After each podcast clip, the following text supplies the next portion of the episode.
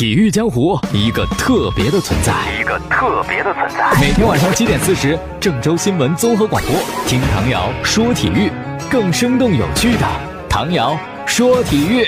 各位听众朋友，大家晚上好；还有蜻蜓的网友朋友，大家晚上好，欢迎收听唐瑶说体育。你肯定觉得我得说中超比赛对吧？我先不说，我先说的是一八年韩国乒乓球公开赛女单的决赛，这是一场国乒内战，朱雨玲呢是四比一战胜了队友陈梦，获得。冠军啊，然后呢，我们就说中超比赛的第十三轮，河南建议呢是在主场在航海体育场对阵绿地申花。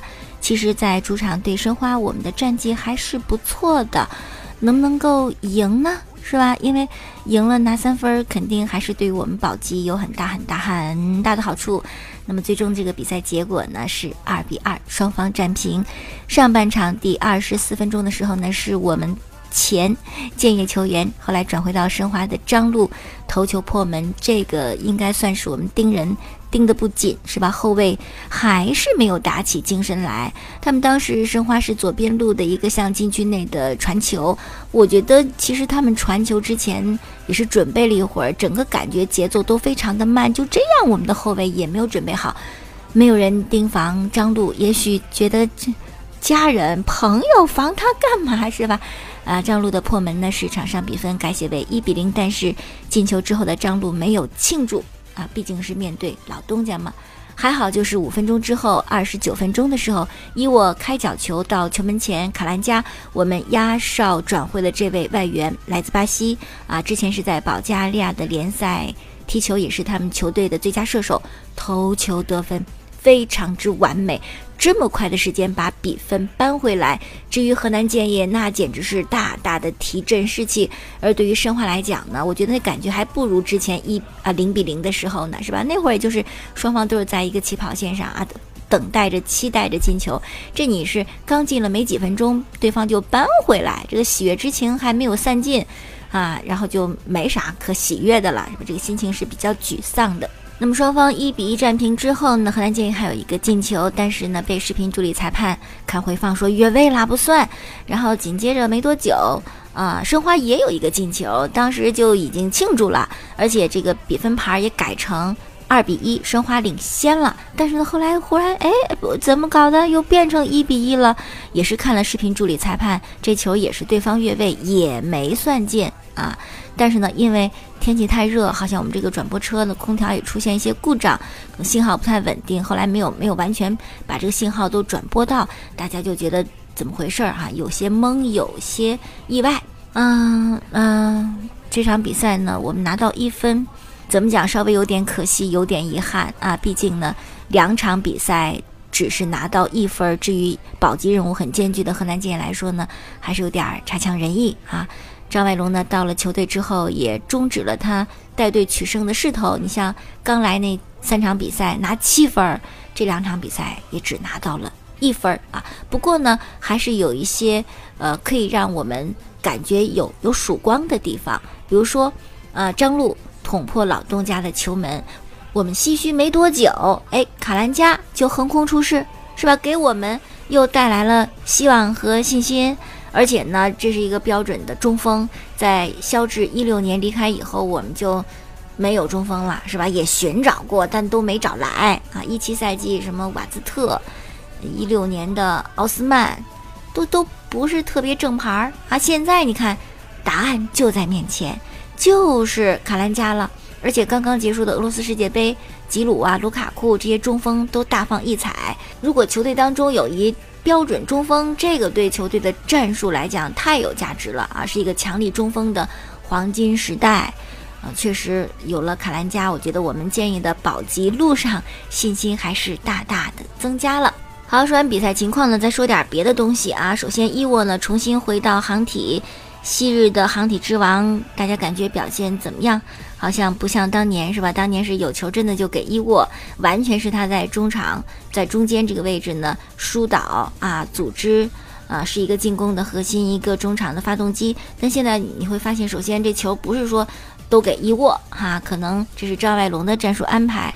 还有就是伊沃的位置也跟贾止在的时候不太相似。是吧？并非完全在中路，所以说这个，不知道会不会改变。但张外龙确实是一个很固执的人。还有一个球迷吐槽张外龙的地方，就是用王菲，说王菲上场就有失误。这场一开始呢，有一个小失误，表现也不怎么地，是吧？为什么总是让他首发？难道有亲戚？亲戚是不可能的啊，反正就是喜欢呗。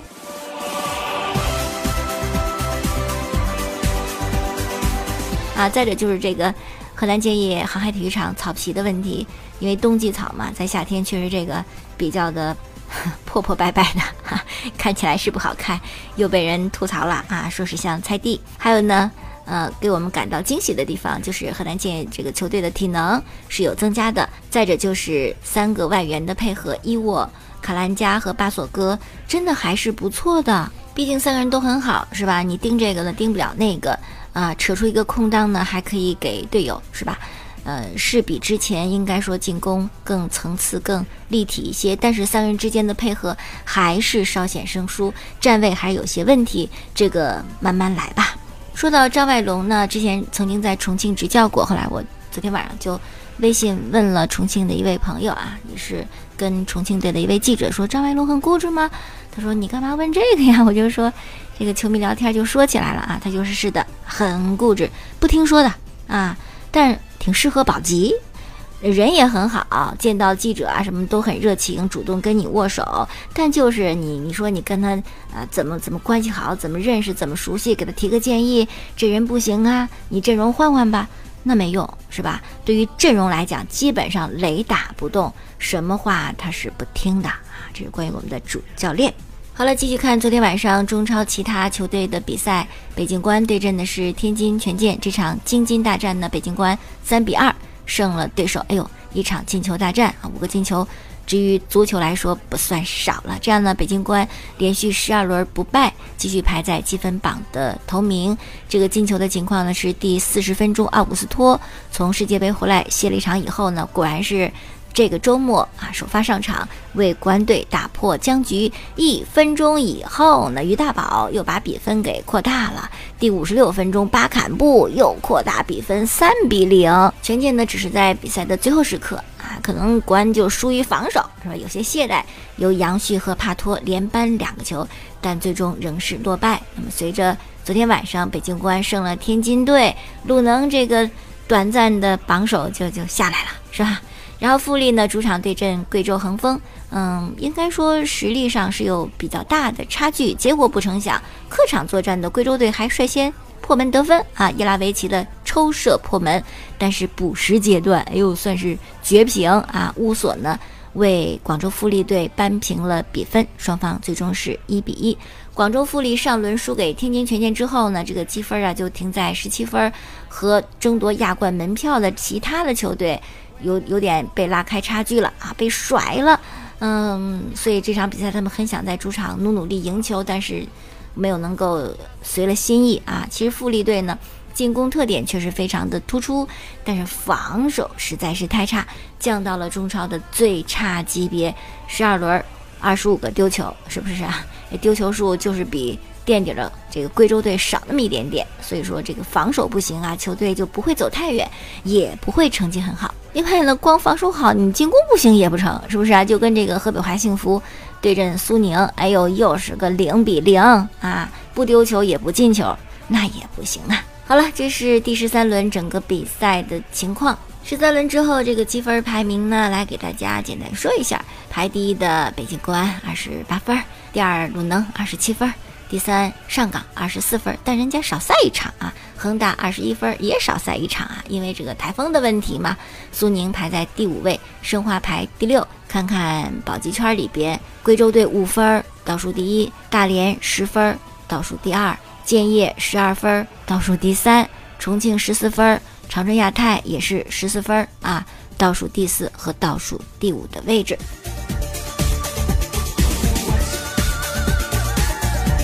好了，离开中超联赛呢，继续说其他的消息。C 罗的中国行结束以后呢，原本是准备去日本、韩国，但是因故啊，不知道是因什么故啊，C 罗取消了这个行程，结束中国行之后就回去了啊。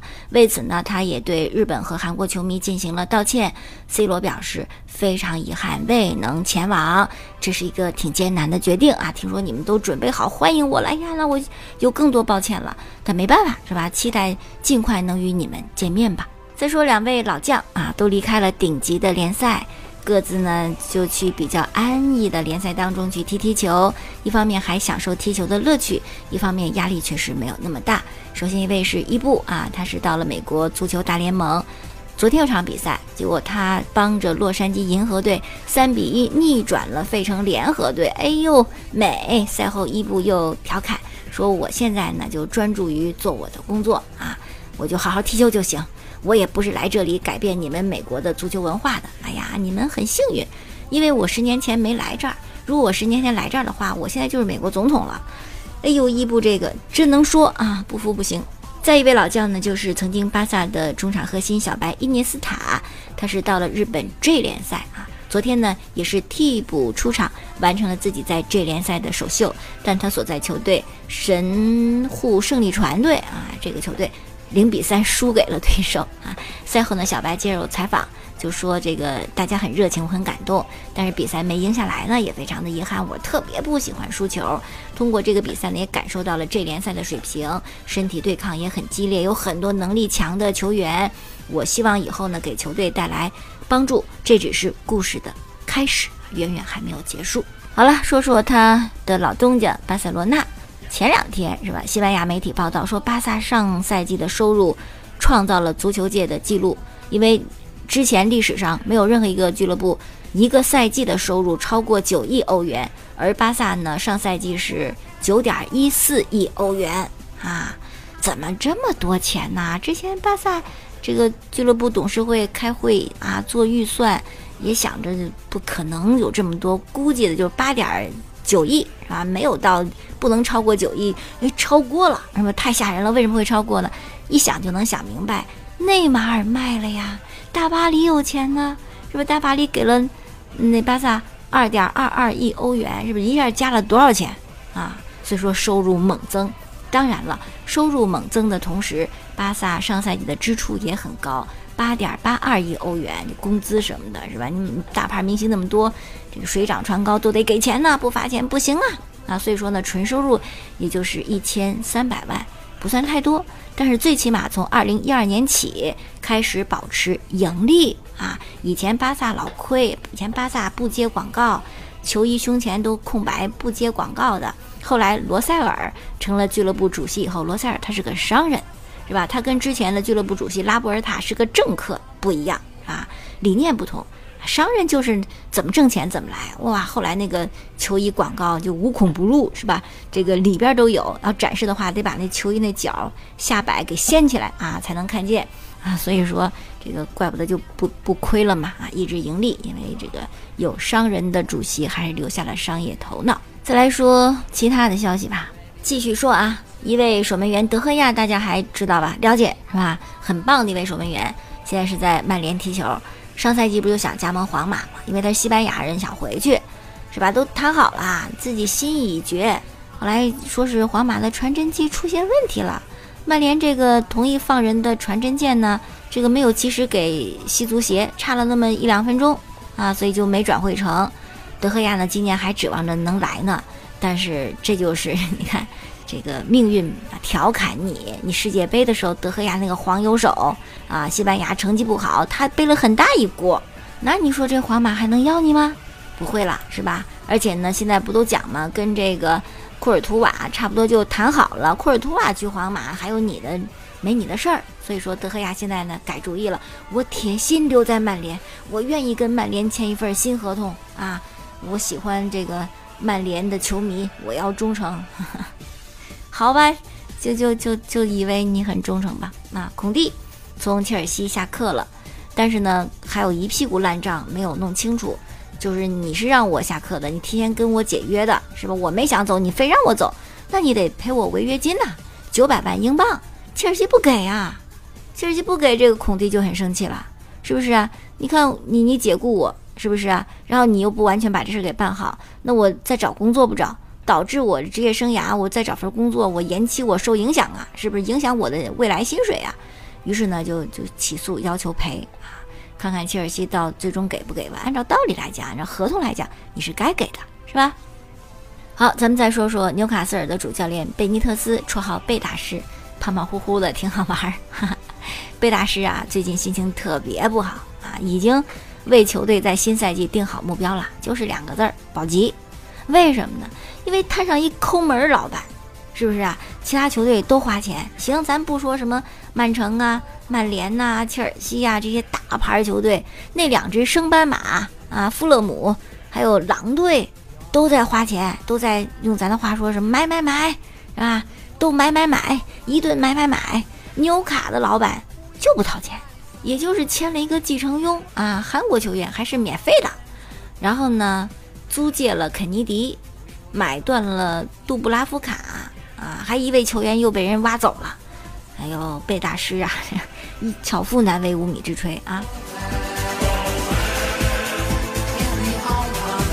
好，再说说温格，阿森纳的传奇主帅，执教阿森纳二十二年啊，谁还能除了福格森爵士啊，后来的教练谁还能在一个俱乐部待二十二年这么长啊？